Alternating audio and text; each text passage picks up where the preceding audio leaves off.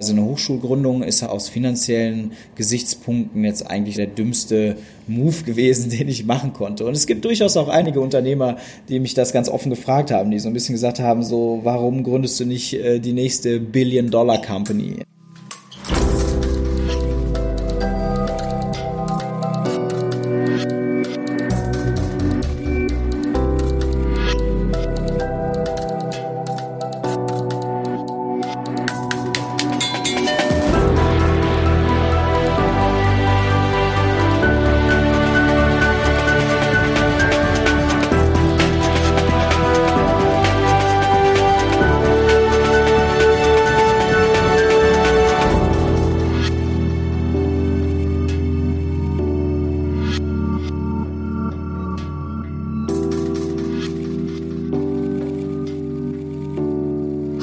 Herzlich willkommen zu unserer ersten Episode. Zum Auftakt hören wir Thomas Bachem, Softwareentwickler und deutscher Start-up-Unternehmer. Sein neuestes Projekt ist die Code University in Berlin, eine Hochschule für digitale Pioniere. Warum er sich diese Mammutaufgabe vorgenommen hat, hat er mir vor einigen Tagen erzählt, als ich ihn in Berlin besucht habe. Mein Name ist Corinna Niebuhr und ich wünsche euch viel Spaß mit Thomas Bachem.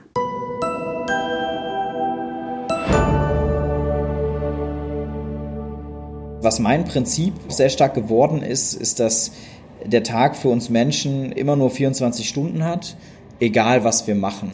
Ob du jetzt Bäcker bist oder ob du halt Startup-Unternehmer bist, du arbeitest wahrscheinlich ähnlich viele Stunden am Tag, ähm, hast aber potenziell einen ganz anderen Impact, eine ganz andere Möglichkeit, deine eigene Arbeit sozusagen positiv einzusetzen. Und deswegen versuche ich auch immer, mir möglichst Projekte und Unternehmen vorzunehmen, an denen ich selber auch noch wachsen kann. Und eine Hochschule ist so ungefähr das, das Größte, was ich mir in letzter Zeit vorstellen konnte. Dann hatte ich auch das Glück, dass ich schon vergleichsweise früh finanziell unabhängig war und auch aber immer viele andere Leute kannte, die also für mich teilweise unermesslich reich waren, die wirklich schon so viel erreicht haben, die mir sehr früh gespiegelt haben, dass dass das eigentlich nicht viel verändert. Also, dass das kein Ziel an sich sein sollte. Und deswegen habe ich mir sehr früh äh, vorgenommen, eben immer Projekte umzusetzen, die mir Spaß machen und nicht zwangsläufig welche, mit denen ich äh, zwingend viel Geld verdiene. Und irgendwie habe ich das Gefühl auch, ähm, dass das, äh, dass das fast schon Schicksal ist. Also weil das ja so stark auf meiner eigenen Lebensgeschichte auch fußt und diese Idee jetzt äh, speziell für diese Hochschulgründung seit, äh, seit 13 Jahren in meinem Kopf ist, ähm, dass ich eigentlich gar keine Wahl habe, sondern das irgendwie machen muss. Und vielleicht tut das manchmal auch ein bisschen gut, sich da auch so ganz bisschen fremdgesteuert zu fühlen und, und äh, ja, diesem Ruf einfach zu folgen.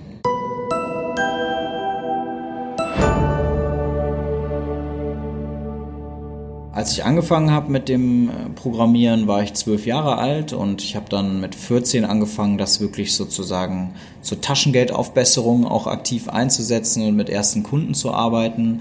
Ähm, habe dann mein erstes wirklich eigenes Unternehmen, eigenes Startup, also etwas, was ich nicht für einen Kunden gemacht habe, sondern selber mit dem Anspruch daraus ein Unternehmen zu gründen, äh, mit 19 äh, gegründet. Das war damals Sevenload, eine große Online-Videoplattform. Und als ich nach dem Studium gesucht habe, ähm, vor heute knapp 12, 13 Jahren, habe ich mich aber sehr schwer damit getan, ein Informatikstudium zu beginnen, weil mir das eben sehr grundlagentheoretisch und sehr mathematisch erschien und nicht so viel mit der Softwareentwicklung in der Praxis zu tun hatte, wie ich sie ja schon lange praktiziert habe.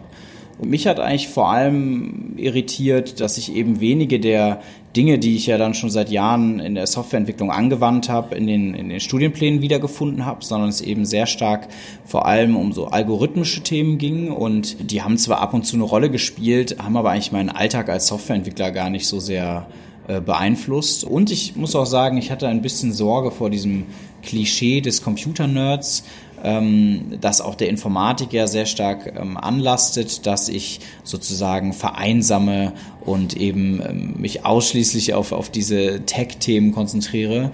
Und irgendwo hatte ich einfach diese diffuse Angst, ich möchte eben nicht so ein, so ein Einzelgänger werden. Ich habe dann stattdessen mich für ein Studium an einer privaten Business School entschieden, also BWL, ganz äh, klassisch und auch ganz, äh, ich sag mal, ergebnisoffen. Ähm, BWL ist da ja ein sehr generalistisches Studium und ich habe mich vor allem dazu entschieden, weil ähm, mich diese private Hochschule angesprochen hat, dieses etwas persönlichere und ähm, da habe ich letztendlich dann auch festgestellt, wie private Hochschulen funktionieren und dass sie funktionieren und da kam so der Impuls, eigentlich eine eigene Hochschule irgendwann mal gründen zu wollen im Bereich Softwareentwicklung.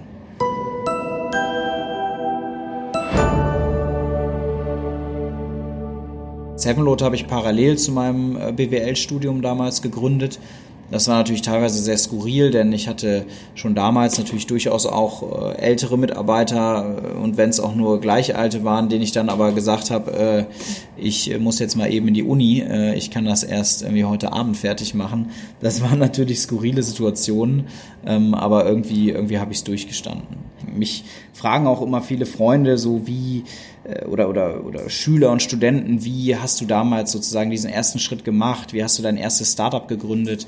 Und ähm, ich muss sagen, mir ist das wirklich, da ist irgendwie immer eins zum nächsten gekommen. Für mich war das eigentlich nie ein, ein echt großes Risiko, denn ich hatte ja auch, ich war nie in einem festangestellten Verhältnis.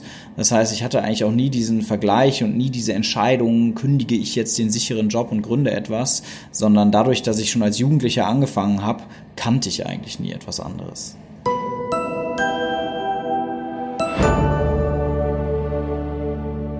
Ich habe drei Startups gegründet ähm, in den letzten Jahren und unter anderem auch noch mal zwischendurch einen Verband gegründet, den Bundesverband Deutsche Startups. Und ich habe ähm, natürlich auch viele Situationen gehabt, wo ich mich durchsetzen musste, wo ich kämpfen musste. Am Anfang natürlich wurde ich häufig nicht ernst genommen. Ja? Also natürlich äh, gab es häufiger zum Beispiel auch ältere äh, Leute in meinem Umfeld, die dann sozusagen versucht haben, von meiner Arbeit zu profitieren und sich sozusagen als diejenigen darzustellen, die das sozusagen eigentlich zu verantworten haben. Und aber ich glaube, der Grund, warum, warum sich das für mich gar nicht so als Kampf angefühlt hat, ist, dass ich ähm, dass ich da auch immer letztendlich äh, sehr konstruktiv geschaut habe, okay, was ist vielleicht auch mein Fehler an der Stelle? Also wo kann ich es einfach anders machen, besser machen? Wo muss ich was dazulernen? Mir war auch immer bewusst, dass ich, ähm, dass ich auch ein großes Glück hatte, dass ich also in so jungen Jahren ähm, da schon so viel machen konnte und durfte. Und deswegen war ich da ehrlich gesagt auch immer relativ bescheiden. Also ich hatte, mir ging es immer gut genug. Aber ähm, natürlich äh, ähm, ist auch nicht jedes Startup erfolgreich. Und ich hatte ein Unternehmen, ähm, zwischendrin, das äh, hieß FlipLife, das war so ein Online-Gaming-Unternehmen. Wir haben so ein Online-Spiel entwickelt, wo man sein, seine eigene Traumkarriere verfolgen konnte und das war ähm, moderat erfolgreich. Es hat einfach nicht die Ziele erreicht, die wir uns vorgenommen haben, die sich auch die Investoren vorgenommen hatten. Und ähm, wir haben dann aber glücklicherweise das an ein anderes Spieleunternehmen verkaufen können. Aber letztendlich kann man sagen, dass das schon ein Misserfolg war. Ja, ich glaube, ein Misserfolg, den wir gerettet haben, also eine Insolvenz, ist ja was viel, viel Schlimmeres, aber definitiv nicht das Ziel, was ich mir gewünscht habe.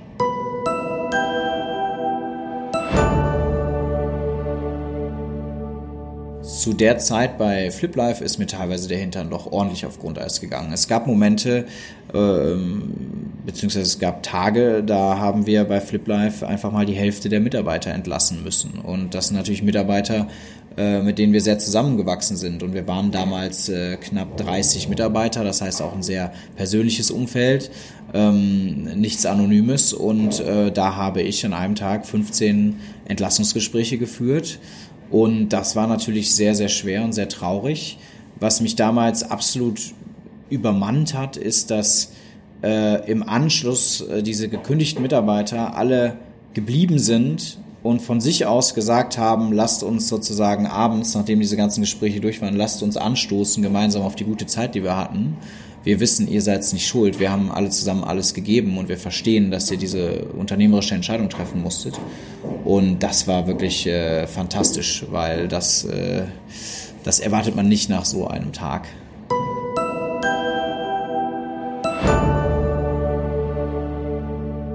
Mein Interesse an Menschen ähm, ähm, hat ganz klar dazu geführt, dass ich eine Hochschule gründen möchte. Und natürlich auch dadurch, dass ich immer selber so äh, ja das, das junge Genie war sozusagen oder so, so behandelt wurde und selber auch schon in jungen Jahren immer viel wirklich beitragen konnte zu digitalen Produkten, bin ich natürlich jemand, der auch weiß, was für ein Potenzial in jungen Menschen schlummert. Und ich glaube, oft werden junge Menschen auch unterschätzt und wir verschwenden da viel Potenzial. Ähm, denn diese Phase wirklich von, ich sag mal, 15 bis 30, ja, da bin ich jetzt gerade raus, die, ähm, die ist, glaube ich, extrem produktiv und, ähm, und ich will also jungen Menschen da viel schneller ähm, die Möglichkeit geben, da wirklich irgendwie was auf die Straße zu bringen dann äh, war auch wirklich sehr entscheidend dafür, dass es wirklich Realität wurde, dass ich meine beiden äh, Mitgründer kennengelernt habe, äh, den Manuel Dolderer und den Jonathan Rüth. Denn ich bin auch immer ein Teamplayer gewesen. Also ich bin jemand, der einfach viel lieber in Teams gründet und mit anderen Menschen zusammen etwas macht, als äh, auch da wieder das als Einzelgänger zu tun. Und ähm, der Manuel und der Jonathan konnten mir äh, dahingehend dann doch auch viel Angst nehmen, denn äh, die haben eben Erfahrungen im, im Bereich Hochschulakkreditierung, im Bereich staatliche Anerkennung von Hochschulen und waren auch diejenigen, die mich sehr stark dazu motiviert haben, zu sagen, äh, lasst uns das wirklich als eine offizielle Hochschule ähm, aufbauen und anerkennen, denn die anderen kochen auch nur mit Wasser und so schwer ist das alles nicht und wir kriegen das hin. Während viele andere, insbesondere Leute, die sich nicht in diesem Bereich auskannten, eben von außen mir diesen Eindruck gegeben haben, partnere lieber mit einer bestehenden Hochschule oder so. Das ist also quasi unmöglich, eine eigene Hochschule zu gründen. Und wir aber gesagt haben, das möchten wir nicht, denn wir glauben, wenn wir wirklich Dinge ganz neu denken wollen, dann müssen wir auch unabhängig sein und müssen Dinge auch ganz neu denken können. Und wir hätten uns immer auf Kompromisse einlassen müssen, wenn wir mit einer bestehenden Institution äh, gepartnert hätten.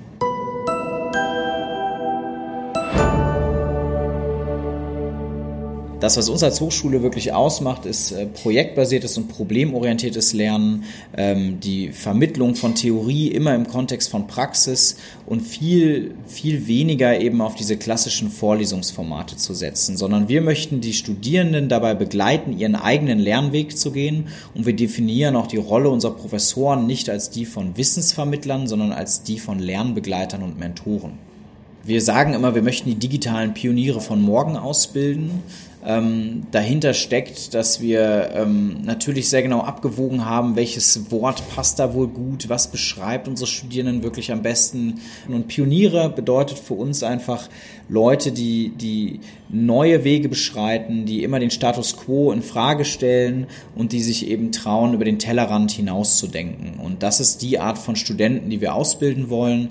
Da fließt sicherlich sehr, sehr stark auch diese, diese unternehmerische Denke und diese Startup-Mentalität ein, ähm, die ich ja all die Jahre erlebt habe. Woran ich mich gewöhnen muss als Hochschulgründer, das, das habe ich natürlich schon gemerkt, ist, dass es also im Unterschied zu einem Unternehmen ähm, viel mehr als Plattform zu begreifen ist, wo ich also äh, viel weniger Einfluss auf einzelne Aspekte habe, gerade auf die Lehre, wo ich viel mehr auch wirklich darauf vertrauen muss, dass andere, in dem Fall unsere Professorinnen und Professoren, ähm, diesen Gedanken, diese Vision, die wir haben, ähm, weitertragen und verstehen und, und so umsetzen, wie sie das für richtig halten.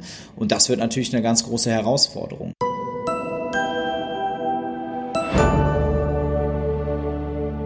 Meine schockierendste Erfahrung wirklich mit einem ähm, Informatikprofessor äh, der TU München war, ähm, mit dem hatten wir uns sehr früh getroffen zum Austausch, weil er, weil er schon in gewisser Weise auch eine Koryphäe in seinem Gebiet ist und der war also so vollkommen entgeistert von dem, was wir da tun wollen und meinte wirklich, projektbasiertes Lernen ist also der größte Unsinn, den er jemals gehört hätte. Man muss dazu sagen, der Mann ist auch schon sehr, sehr alt und ähm, hat das wirklich extrem in Frage gestellt und als Unsinn wirklich die ganze Zeit beschimpft und, und, und war also so fest der Überzeugung, dass man also ein, ein sehr ausgeprägtes, hohes mathematisches Verständnis haben muss, um überhaupt sozusagen die Grundintelligenz zu besitzen, Software entwickeln zu können. Das fand ich so unglaublich arrogant und kurzsichtig ähm, das ist mir wirklich in Erinnerung geblieben, so als Feindbild ähm, von, von dem, was wir eben nicht sein wollen.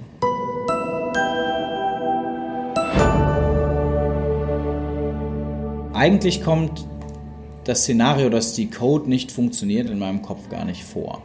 Ähm, also so, dass es so richtig, wirklich schief geht, das kann ich mir eigentlich überhaupt nicht vorstellen. Denn wir haben einfach so viel Interesse seitens Studierenden, ähm, die uns ja ganz klar spiegeln, dass sie, dass eben dieser Wunsch da ist, nach einer neuen Art zu lernen und nach dem, was wir machen, dass ich der Überzeugung bin, in der einen oder anderen Form wird es auf jeden Fall gelingen. Diese Naivität, manchmal einfach, einfach mal an so Themen ranzugehen und zu sagen, ich stelle jetzt mal diese ganzen Dinge in Frage, die da auch immer, vor denen immer gewarnt wird, sowas wie Akkreditierung, staatliche Anerkennung, das kriegt man alles nicht hin, oh Gott, oh Gott, das ist ganz kompliziert.